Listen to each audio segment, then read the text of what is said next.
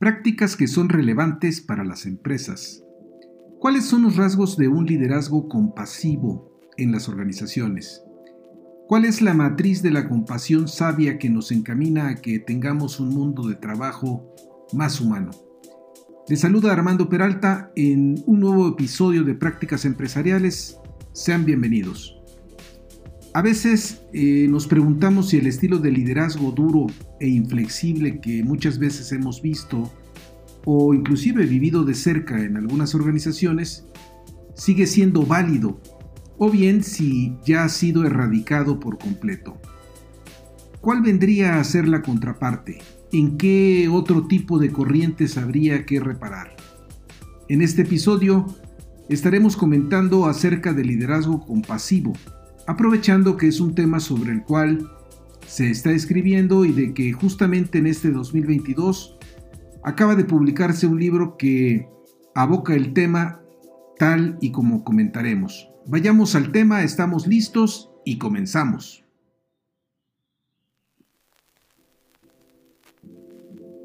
Prácticas Empresariales Podcast. Un espacio dedicado a ti. En cada episodio abordaremos temas de negocios, tecnología y emprendimiento que de forma permanente son motivo de análisis, reflexión y discusión.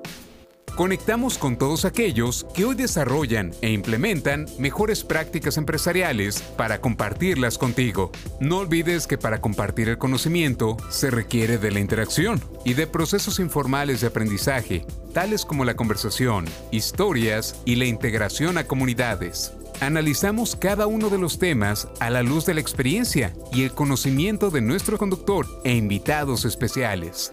Esto es Prácticas Empresariales Podcast con Armando Peralta. Comenzamos.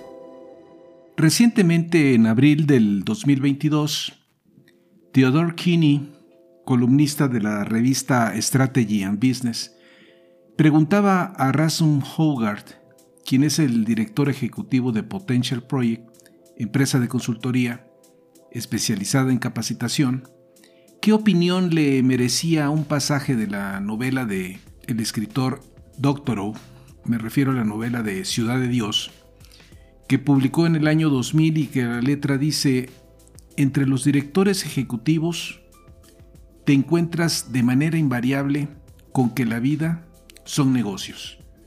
Existe una crueldad operativa que se considera como un derecho adquirido. Lo que desde luego, bueno, constituye un juicio que incrimina a los líderes empresariales.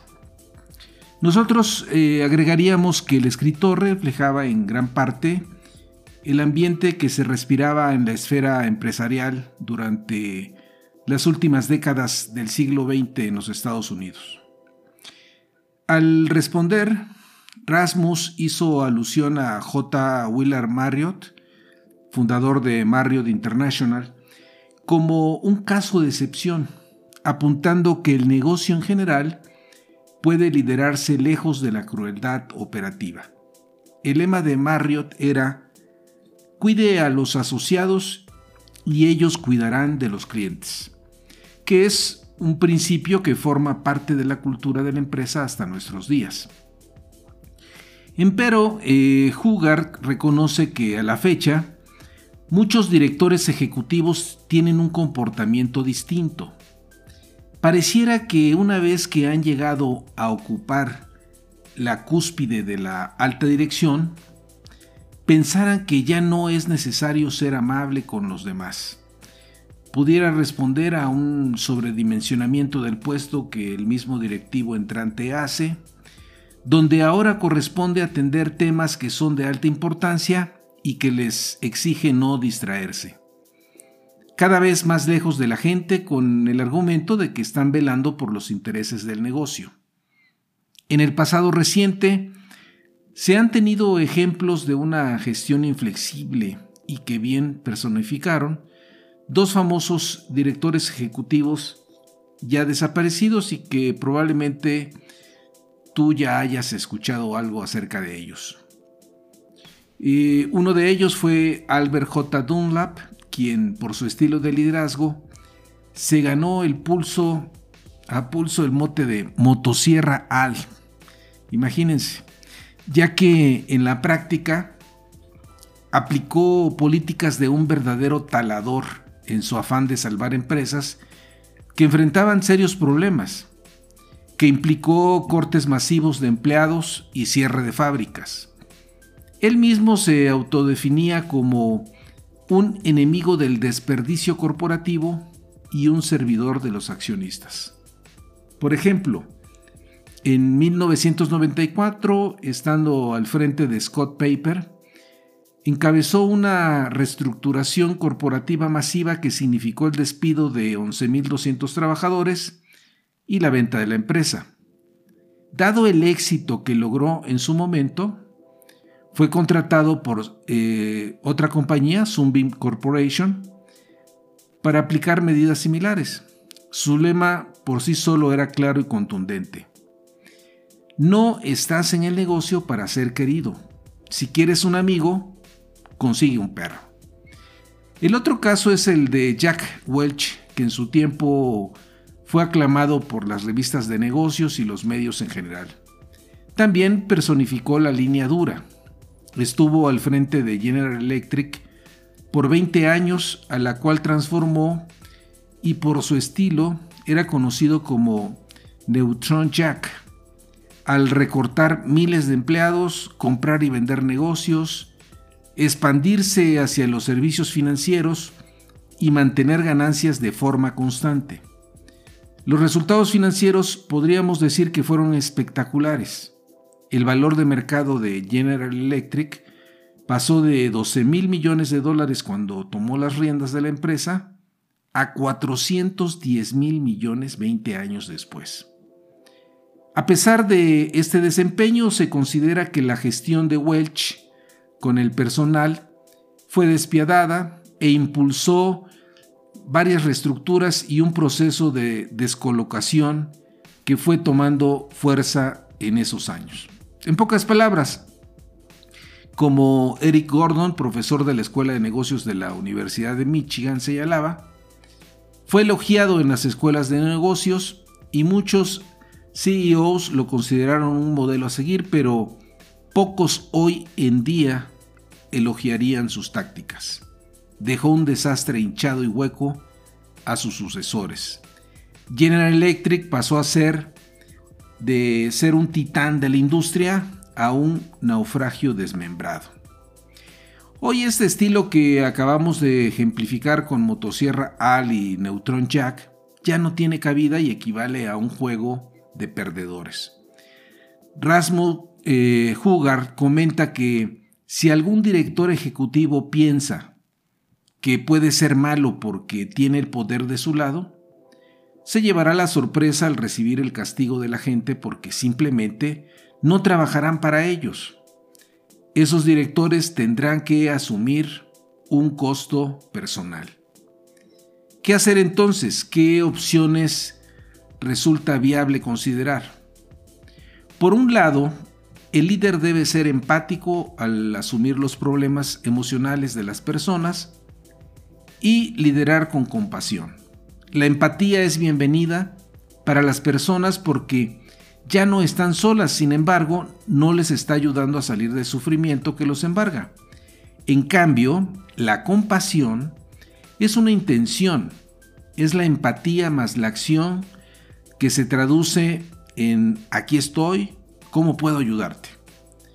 Justamente en su libro más reciente, Compassionate eh, Leadership, publicado en el 2022, en coautoría con Jacqueline Carter, ellos profundizan en lo que denominan compasión sabia, entendiendo como sabiduría la capacidad de ver las cosas tal como son y siendo por tanto consecuentes al momento de actuar y entendiendo por compasión la intención de ser de beneficio para los demás en el largo recorrido que han tenido como empresa de consultoría, tratando estos temas, han identificado que existe una correlación directa entre la compasión sabia y el rango de liderazgo. Por ejemplo, Los líderes que se califican a sí mismos como compasivos registran un 66% menos de estrés que sus contrapartes que son menos, eh, menos eh, compasivos. Un 200% de intención menor a renunciar y un 14% más de eficacia. En apoyo a lo anterior y consultando otras fuentes, Liz eh, señala que los empleados que trabajan para gerentes compasivos registran un 25% más de compromiso con su trabajo y un 20% más de compromiso con la organización y un 11% menos de probabilidades de agotarse. Este es un llamado para las empresas que aún tratan a sus empleados más como recursos que como humanos y les dan un trato uniforme sin reparar en la individualidad de ellos. En el libro de Hugar y Carter, la pregunta crucial que te debes hacer como líder es, ¿cómo hacer las cosas difíciles de una manera humana? En el día a día los líderes toman decisiones que desde luego afectan la vida de otros tal como la decisión de seleccionar a uno de los candidatos a ocupar un puesto al que varios aspiran, el recorte de un área completa, abortar un proyecto que muestra una desviación importante, aplicar cambios que afectará a distintas áreas y personas, o cosas en general que afectan a otras personas, desde llamar a alguien para expresarle un comentario severo, o informarle que queda fuera de la organización. Es decir, no es nuevo para los directivos hacer cosas difíciles de una manera humana. Las personas en el ámbito laboral tienen la expectativa de sentir una gran experiencia laboral donde sean valorados, siendo indispensable contar con líderes que sean capaces de crear esas condiciones y experiencias. Entonces, uno se pregunta si la elección está entre ser un líder duro o una buena persona y la respuesta es que uno no excluye al otro. La suma de los dos es lo que deriva en la compasión sabia que ya hemos mencionado. ¿Cuánta razón existe al definir la sabiduría como esa previsión que tiene como fuente la experiencia? y que es de gran ayuda al momento de enfrentar situaciones complicadas. La sabiduría nos dicta que si hoy no atendemos las cosas difíciles, mañana el grado de dificultad será mayor. Es así que si enfrentamos una situación crítica con otras personas, más vale hacer lo que deba hacerse, aunque resulte incómodo, se debe ser transparente y sincero con los demás. Si a esto le sumamos que la compasión tiene como eje la intención de ser de beneficio para los demás, podemos abordar el comportamiento de otra persona si cae fuera de la norma, teniendo en cuenta de que si propiciamos el cambio, será en beneficio de todos. Si queremos que nuestro liderazgo sea óptimo, se debe buscar que la sabiduría y la compasión se combinen. Los invito a que revisemos la matriz de la compasión sabia que estos autores han desarrollado. Imaginen por favor una matriz que se conforma por cuatro cuadrantes de liderazgo que están separados por un eje vertical que va desde la indiferencia o falta de cuidado en la parte inferior hasta la compasión en la parte superior. En el centro de la matriz cruza un eje horizontal que va desde la ignorancia o falta de coraje del lado izquierdo hasta la sabiduría del lado derecho. Veamos las características que corresponde a cada cuadrante de acuerdo a su ubicación.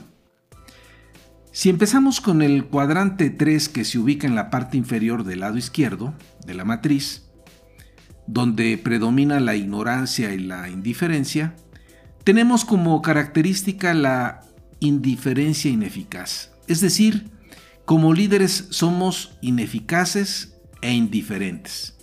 Lo cual puede ocurrir ya sea porque permanentemente estamos saturados de trabajo, bajo una enorme presión donde la compasión y la sabiduría simplemente no están en nuestro radar, provocando por parte de los empleados un bajo nivel de tolerancia a un liderazgo de este tipo que desencadena la salida de la empresa y la búsqueda de nuevas oportunidades en otras organizaciones. Entonces estamos envueltos en un círculo vicioso y dañino. ¿Qué nos dicen las encuestas en torno a este cuadrante? Los datos señalan que un 36% de los líderes son ubicados allí por parte de sus empleados. Si pasamos al cuadrante 4 que se ubica en la parte inferior del lado derecho de la matriz, donde predomina la sabiduría y la indiferencia, tenemos como característica la ejecución indiferente, es decir, como líderes anteponemos los resultados al bienestar de las personas. Si somos capaces de ir por los resultados que benefician a, a las empresas, pero nuestra compasión queda en segundo término, poniendo en riesgo la lealtad, compromiso y bienestar. En el cuadrante 1, que se ubica en la parte superior del lado izquierdo de la matriz, donde predomina la ignorancia y la sabiduría, tenemos como característica la evitación del cuidado, donde nos cuesta proporcionarle a la gente retroalimentación que consideramos difícil, ya sea por temor o por sentir empatía, más no compasión. Se evita herir sentimientos de los demás. Entonces, dejamos que la empatía o el medio se constituya en una barrera para la acción. Y por último, llegamos a la pues al cuadrante 2, que es el que corresponde a la compasión sabia, que se ubica en la parte superior del lado derecho de la matriz. En este cuadrante, como líderes, estamos en mejor condición de entregar mejores resultados. Se da un equilibrio entre la preocupación por las personas y el coraje de hacer las cosas difíciles, favoreciendo el avance de nuestra organización. Como bien apuntan los autores, esto pareciera ser cosa fácil.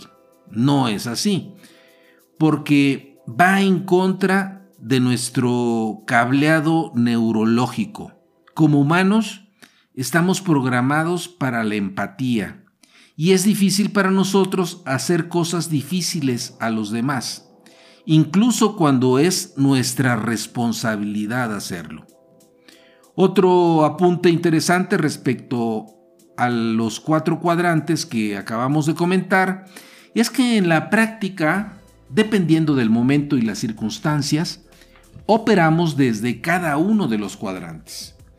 Pueden influir factores desde cuál es el grado de involucramiento que tengamos con la persona, qué tan ocupados nos encontremos, el nivel de presión al que estamos sometidos. Justamente para que nos podamos mover con mayor naturalidad en el cuadrante 2 de la compasión sabia y evitar caer en la trampa de la ignorancia y de la indiferencia, existen cuatro habilidades que son cruciales para que podamos operar con compasión cuando hacemos cosas difíciles. ¿Cuáles son estas habilidades? En primer término, tener presencia, estar aquí, ahora con la persona. La segunda es optar por el coraje en lugar de la comodidad.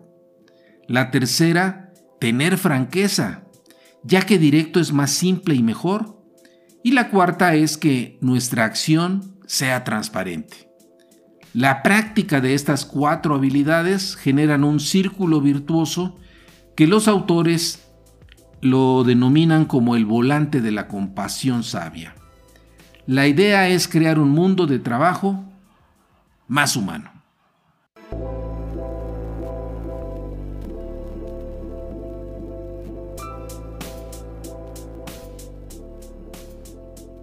Estimados escuchas del podcast, el mensaje es claro, nada nos limita de hacer las cosas difíciles de una manera humana si realmente deseamos que nuestra organización avance. A veces es necesario desaprender la gestión y volver a aprender a ser humanos, comunicarnos y conectarnos en ese mismo nivel. Finalmente, amigos de la audiencia, soy Armando Peralta y no olviden, si tienen interés en enviarnos algún mensaje, lo pueden hacer en la siguiente cuenta de correo, prácticasempresarialespodcast.com o bien si les ha gustado este podcast, hagan clic en seguir. Nos escuchamos en el siguiente episodio.